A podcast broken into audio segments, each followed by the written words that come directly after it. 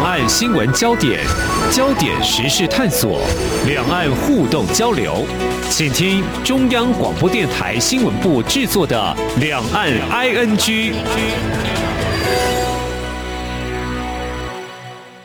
大家好，我是宛如。十月一号的大陆开始放十一长假，但是呢，在能耗双控政策之下，让有些人的长假好像变得特别的长。因为呢，我看到一些来自大陆的新闻报道，就说，哎，竟然有人是中秋节之后就没有再去工厂上班了。为什么？因为缺电，提早收工。但是呢，这个很残酷的事哦，就算你回到家，也不一定电来的很稳定。因为呢，这个中国我的限电政策已经扩及到民生用电的不足了。特别是这个东北啊，即将要面临寒冬哦。嗯，现在电力供暖的问题，也是一个大家很关注的一个面向。那中国呢，其实为了这个能耗双控政策。啊，九月中各个县市就各个地方就不断的是配合北京当局寄出严格的管控措施，包含江苏、广东、浙江全部都在列。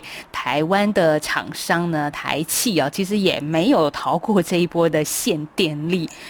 电力是所有企业工厂的重要生产因素，所以现在这个有些工厂是开二停五啊，甚至开一停六，这该怎么办呢？这对台湾的这些台资企业又会造成一些什么样的影响？我们在今天的节目啊，特别连线访问到台湾经济研究院研究员邱达生老师，跟听众朋友一起来解读这样的问题。哎，邱老师您好。哎，宛如好，听众朋友大家好。好，老师，我们知道这个能耗双。控控政策就是所谓同时控制能源消耗总量还有强度，这也是习近平他所下令的一个重要政策。那我很想问老师一件事情：实际上中国真的缺电吗？我们怎么从根本来看这件事啊？哎，我我想这件事情有很多的原因呢，哈。第一个就是说，他可能要达成这个所谓追求绿色经济、绿绿色环保这种算是比较表面上的原因，哈。那实际上在经济层面的话，哈，跟中国的目前哈它的这个发电哈啊需求的这个煤矿哈。它相关的这个价格上扬是有关的哈，因为这个火力发电在中国的发电算是啊非常的主要哈，煤矿的价格哈，如果说现在相较于。去年同期的话呢，大概是上扬了二点四倍哈，那也就是说它的发电的成本是增加的。可是北京当局呢，为了要维稳啊，他们又不准这些啊电厂呢提高价格来反映成本哦。那因此这些电厂呢，如果说持续的这个供应哦相关的一个啊这个发电供给的话，那基本上就是会面临亏损的情况哈。那再加上这个。啊，相关的一些企业哈，现在就刚好来到这个电力需求的高峰哈，那因此呢，才会有这个所谓能耗双控哈，限电限产的这个措施。哎，可是如果厂商他现在是产制的高峰，那又限电，那这不是很矛盾吗？因为这个一个工厂它都能够运作，电是很基本的呀。其实哈，这个事情有迹可循呐哈，就是说我们看到在今年大概第一季的时候哈，一般的外部预测机构都认为说，今年的中国经济哈，在啊经历去年的啊这个肺炎疫情之后啊，应该会大幅的回升啊，但是中国呢，它自己的这个预测呢，却是把这个 GDP 压得很低，好，所以说那时候可能在预告说，他今年的一个整个政策哈是要维稳啊，已经放弃这个追 G 追求 GDP 的一个成长啊。那这些高耗能的这些厂商哦，基本上就是会压缩这个民生的用电，好，所以说在这个时间啊啊。程度上也是因为电力供应的一个原因哈，所以说他必须要做出这样的一个措施。不过燃煤如果用这样子的发电，好像也跟现在所谓的国际趋势碳中和啦、环境永续发展的目标是背道而驰的。所以我这样子听起来，中国它其实也是在面向现在的高污染的管控啊，所以我们能说吗？它其实是一种转型过程当中的一种阵痛吗？但当然我不知道这个阵痛会多久了。但是如果先从一个国中国想要进入全世界的游戏规则来看，这是必然的一个措施吗？是可以这样解读吗？它的确，中国经济现在是在转型哈。那但是呢，就是说中国它在这个下达政策指令的时候哈，一般而言，我们根据过去的经验，它就是给这些厂商啊，包括啊外商、台商等等哈的这个调试时间非常的短。嗯啊，那调试时间非常的短，就是某种程度上就是说啊，您刚刚讲的这种阵痛的时间就会压缩。啊，但是可能就是说，它这成本呢，就是厂商必须去啊想办法要吸收了。好，我我们举个例子，像这个几年前哈，它有这个突然紧缩这个环保法规，那那个时间点，它就直接下令，就是说一些沿海的这些厂商呢，就停止生产啊，只要能够不能够达到它那个环保标准，就停止生产，除非啊。啊，这个采购哈，它这个啊，中国厂商制造的这些环保的这些啊，其这些用具啊，那那这个情情况，它就是它不给你调试啊，马上它有一个指令下来的话，大概就是会很快就执行，所以没有所谓的这种调试时间，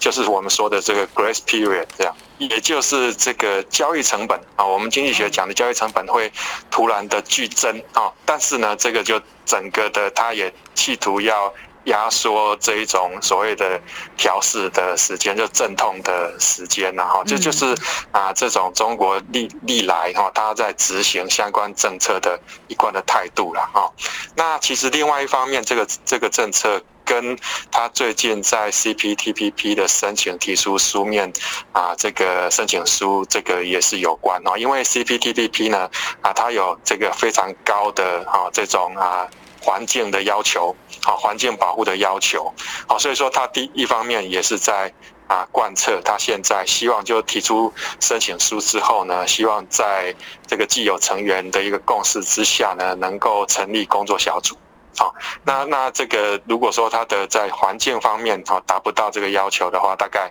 啊这个也没有办法成立工作小组了。所以啊这个其实某种程度上跟他最近想要啊这个加入并主导哈这个 CPTPP 哈这个用意其实是有关的。嗯，这是联动式的。好，那我们接下来。就知道这个是一个必然要走的一条路，在中国。那所以呢，老师，如果像这样子的缺电限电的状态，对中国来说，它是可以解决的吗？就是厂商所有的这个厂商在制程上面转型了，其实就解决了吗？还是说我们要看长期还是短期呢？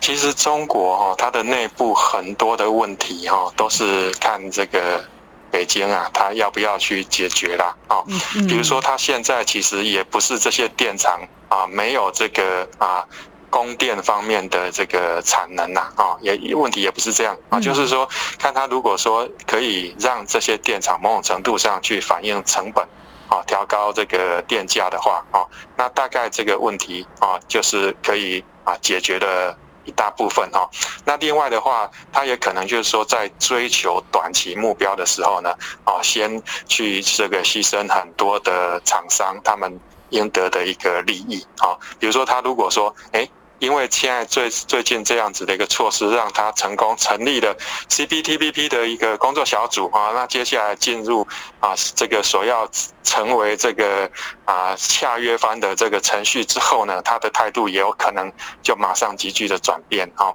所以说这个这个其实就是说北京在那边啊的态度是最主要的因素。那这个某种程度上，因为他这样子的一个啊模式哈，也让。台商还有其他的外商哈，在中国经营呢，遭遇到很多的风险，所以风险的管控哈，真的是必须的。嗯，是，所以我们看到在九月二十八号的时候，大陆国家电网也召开一个紧急会议，就承认说，今年以来用电需求快速增长，电煤的供应持续紧张，所以强调呢，会全力守住民生用电的底线。但是啊，对于高高耗能、高污染行业的用电会持续的严控，所以真的就是一个必然会走下去的一条路了。当然也要看北京当局怎么去贯彻它。但刚刚老师也谈到一个很重要的，就是诶，很多的厂商势必也会受到政策的影响。当然大家也知道，但是它的影响性是什么呢？接下来我们要怎么样看？说诶，在中国经营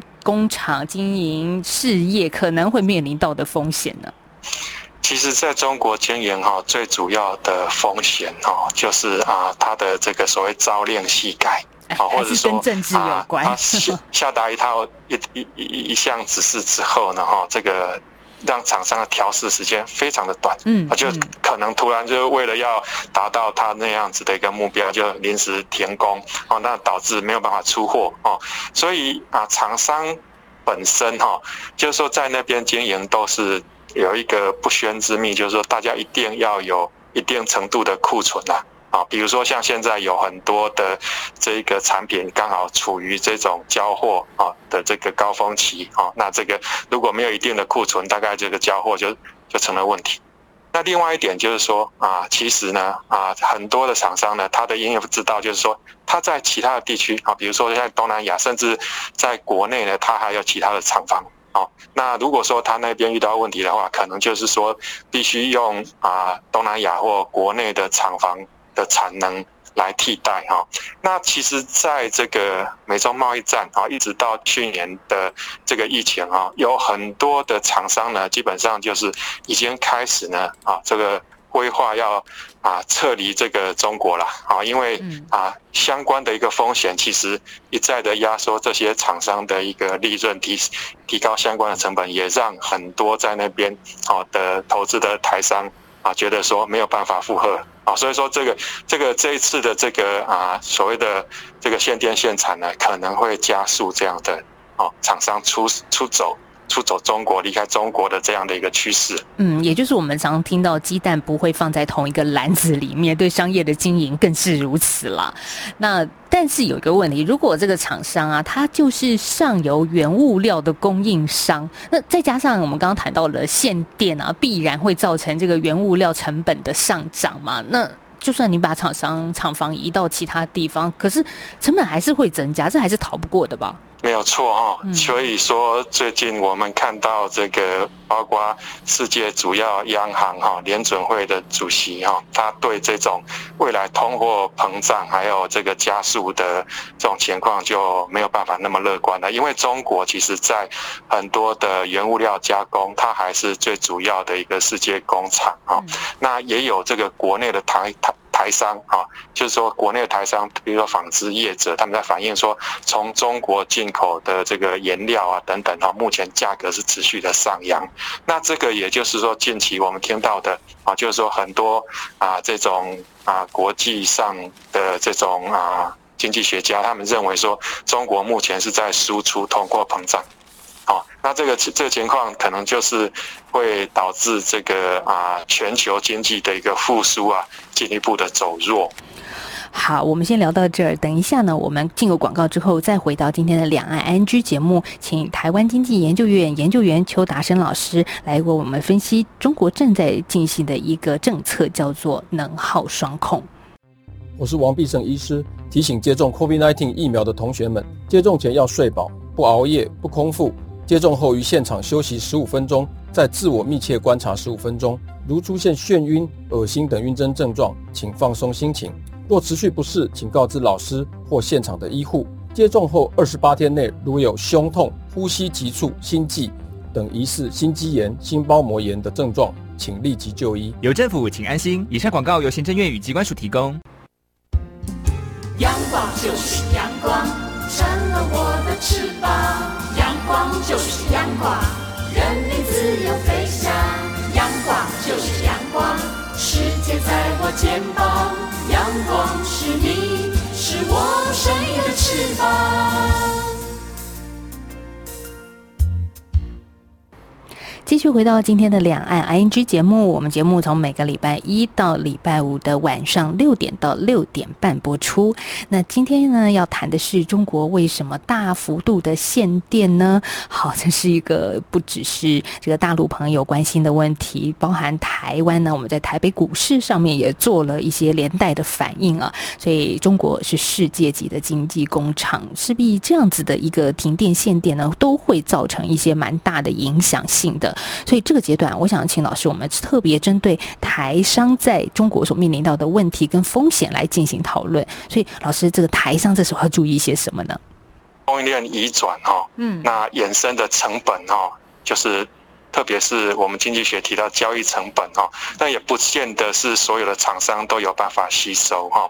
那我们台商基本上啊，我们的出口、我们的制造的主力是中间材。哦，很少是消费财啦。那所谓制造中间材的话，就也就是都在协助这些国际大厂啊代工啊。那其实从贸易战跟去年的这个啊中国啊疫情发生哈导致的这个断裂哦，就已经有很多的国际大厂是要求啊这个台商的代工厂呢转移到东南亚。特别是越南啊，那我们看到在越南生产啊，基本上啊，在整个长期来看，无论是在这个 RCEP 地区，在 C P D P B 的这个程序，甚至到欧洲跟美国呢。啊，它的这个关税啦，还有相关的成本都是很低的啊，所以说啊，也可能这一次的这个事件会加速越南取代中国成为一个所谓的世界工厂。那这个也是台商呢，哈，在进行这个产业链布局跟移转呢，可以慎重考量的一个地点。所以，老师，如果我们再回到中国内部啊，如果中国。在这一段期间，它是一个阵痛期，那势必他要怎么去面对现在的一个状况呢？就因为现在已经连民生的用电也都影响到了，势必会引发民怨嘛。那这个民怨要缓解啊，就是到底他用什么方式来面对此时此刻中国现在的一个电的问题啊？我我我想就必须这样讲，就是说它的供电。的确，他自己也承认出现了问题。好，那现在这个啊，就北京当局呢，他们最重要的目标呢，也就是要维稳啊，让这些啊民怨，因为之前的，比如说像房地产规模经济的负债问题啦，啊啊，这个内部的这个金融风暴，那以及啊最近的这个限电。不要浮上台面，因此他们只好对一些先对一些高耗能的厂商动手，好，那某种程度上也希望就是说，在民生的冲击方面能够降低了。哦，那所以说这个看这样子就好像它似乎是有一个很长期的规划，但是现在就是在短期哈，就特别是在现在哈，嗯啊，我认为说他的一些措施啊，有一点捉襟见肘了，哦，就等于说也乱了手脚这样子，哎，这会乱了手脚吗？这对中国来说，它是一个很大的一个政策，因为牵一发动全身呐。没有错哈，因为我们看到，比如说像。最近的这种国际股市的表现，哈，就好像已经受到它这个啊最近期的因素的冲击了，啊，那其实包括台股的表现，啊，也是也是很清楚的，哈。但是啊，我我认为说，它现在这个所谓的节能减碳这个长期目标，哈，应该是只是一个比较表面上的说法了，啊，那最主要的原因。还是因为它内部的这个电力的供应哈，它没有办法去保证的啊。那加上就是说，这个除了煤矿价格之外，它也是从澳洲进口煤矿呢啊减少啊，因为最近中国对澳洲之间的一个关系也恶化啊，所以啊，因为这种种因素啊，包括外来还有它内部的因素哈，所以啊，目前我们看到它这样的一个措施哈。所谓限电限产啊，似乎不是啊一个很适合的啊一个啊配合它长期目标的一个一个一个措施。嗯，就是除了内部有一些引诱之外，还有外环。老师，你刚才所说的，它跟澳洲之间的关系也连带受到影响。其实控制一个厂，它要不要就是用电过量？这如果是说呢，用电价来控制呢，倒不如说呢，哎，直接限制或停止，可能更有效率。哈，对中国来说，最有效的方式就直接透过政策来做改变。没有错，因为它也不是一个遵循市场经济的一个经济体啦，哦，嗯，那所以呢，它的因为这样子一个一个政策都是用强制性的或是突发性的哦，所以这个就是在中国大陆经营所要面对的风险啊，啊，虽然说啊，它现在在进行所谓双循环。啊，那啊，似乎要拉抬内需，那对有一些外来投资者似乎是有一些诱因啊，但是不能啊，不无视于它的风险。嗯，所以现在在中国，他们的政策也是说，在高耗能、低产值、没有技术含量的，就先不要扩产。所以长远来说，这对中国的一个转型经济，甚至进入国际的一个世界贸易的舞台，其实都有一些正面的影响呢。呃，整个长期来看似乎是这样子的啊，但是啊，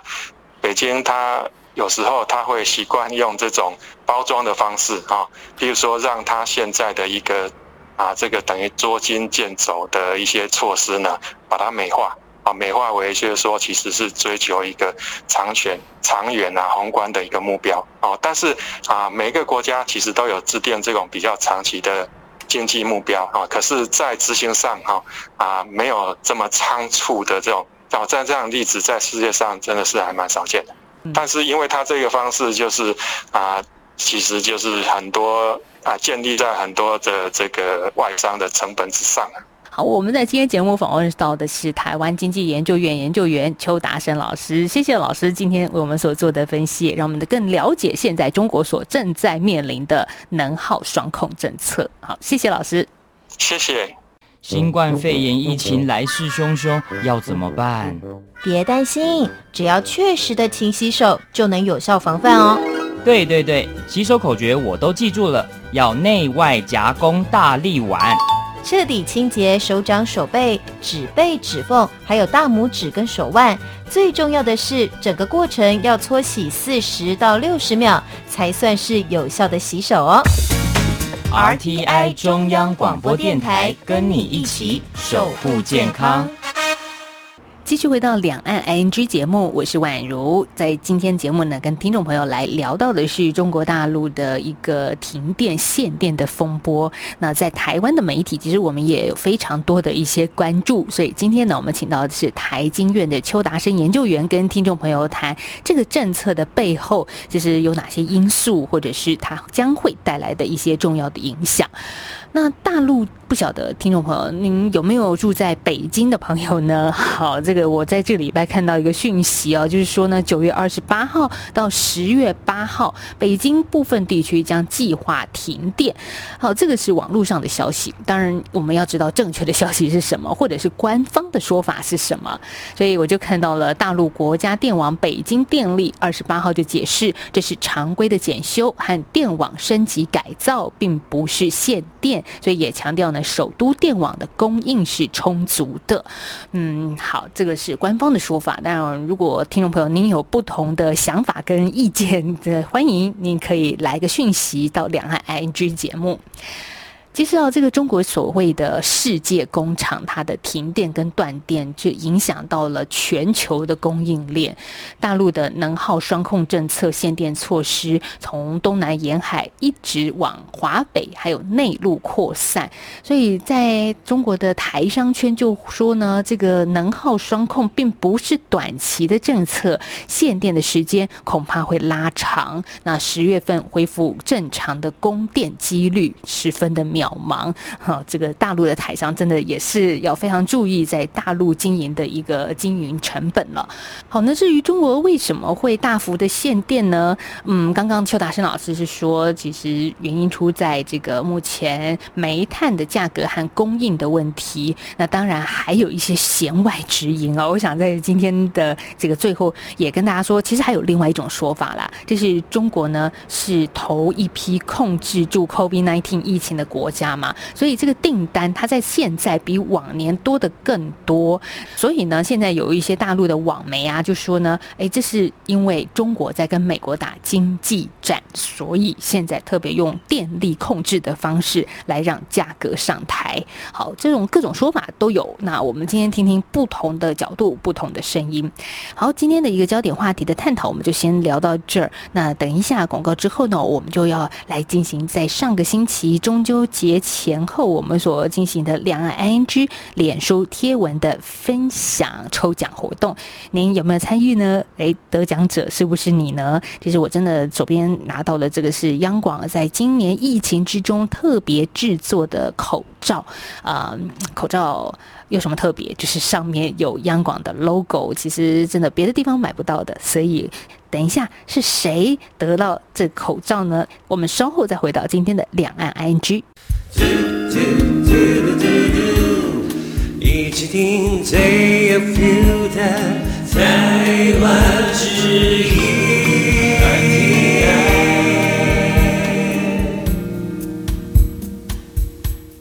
好，在台呼过后呢，我们来进行两岸 NG 脸书转贴文的分享抽奖活动。在这个今天上节目之前呢，宛如特别把每个人有转分享的名字给做了签条，就是看你会不会被我抽到啊，这是一个幸运签呢。嗯，当然我还是也跟听众朋友说了，我们在上个星期中秋节前后所举办的这个活动转发贴文呢，呃，有些朋友好像在设定上面出。出了一点点小状况，就是有某些人呢，他的转发贴文，我因为看到是隐私设定的关系哦，所以没有办法把每一个人都看得清楚，因为这个隐私设定嘛，所以谁转发了我其实并不知道，那就觉得有一点点的可惜。不过啊，没关系啦，就是您这个下次如果要参与我们的脸书贴文转发的话呢，别忘了把你的私人设定隐私的这一块给。打开才有机会参与抽奖活动。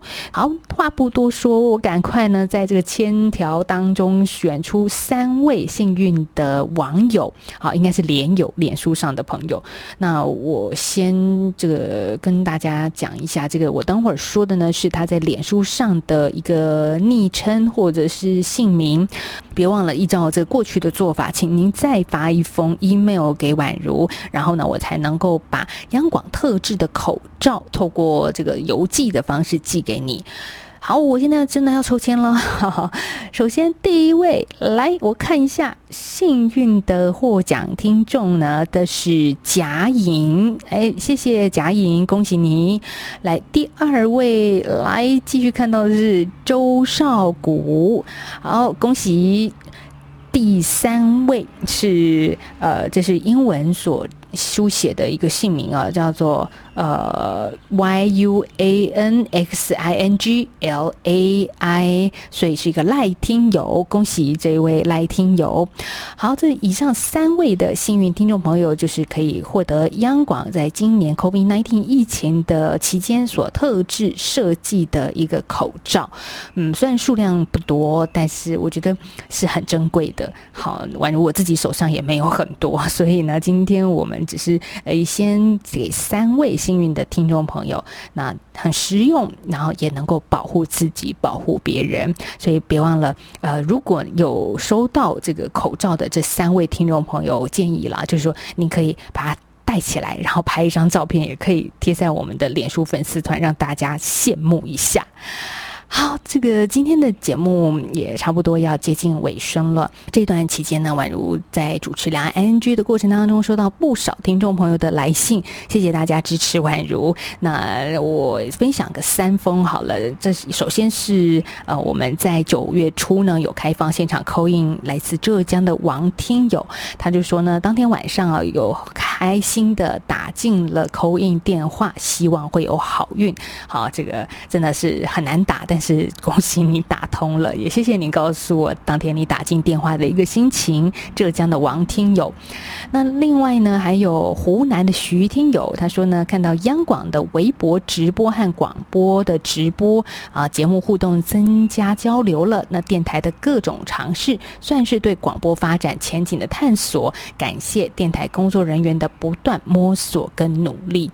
好，这个能跟听友。更多的一些紧密的互动，我想也是央广现在正在做的事情。那宛如呢，我也很希望透过微信，可以在群里面看到听众朋友听节目的一些想法。其实啊，现代的科技社群平台，真的让彼此的距离都拉近了，不是吗？好，那最后呢，呃，跟大家说一下，今天十月一号了，从下个礼。一开始，十月四号呢，两岸 NG 的节目原本的主持人黄丽杰会再回到节目当中，所以呃，接下来从十月份到十二月份呢，宛如是一个礼拜出现一次的时间，那大家不要太想我，没有啦，就是丽姐非常非常的优秀，所以欢迎也请大家继续支持我们两岸 ING 的节目。好，我们要跟大家说再见了，真的再见，可能是明年的一月。月再见了，拜拜。